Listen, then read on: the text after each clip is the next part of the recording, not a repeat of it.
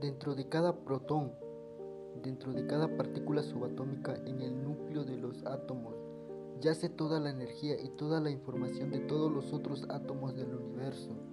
En la última concepción de la física, el universo no está constituido de materia y espacio, está constituido de energía e información.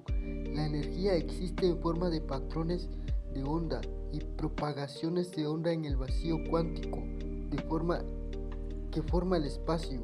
En sus varias manifestaciones, la energía es el hardware del universo y el software es la información.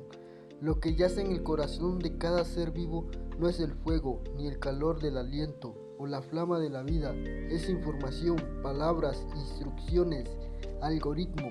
Si quieres entender la vida, no pienses en vibrantes y pulsantes membranas y gel, piensa en tecnología informática. Y si queremos vivir en el paraíso, debemos ingeniarlo nosotros mismos. Si queremos la vida eterna, debemos reescribir nuestro propio código genético repleto de bugs y hacernos como dioses.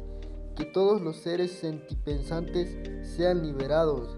Que todos los seres sintientes sean liberados del sufrimiento, dijo Gautama Buda. La realidad tiene un sentido por el flujo de la información. ¿Cuántas cosas existen en el universo pero no en tu?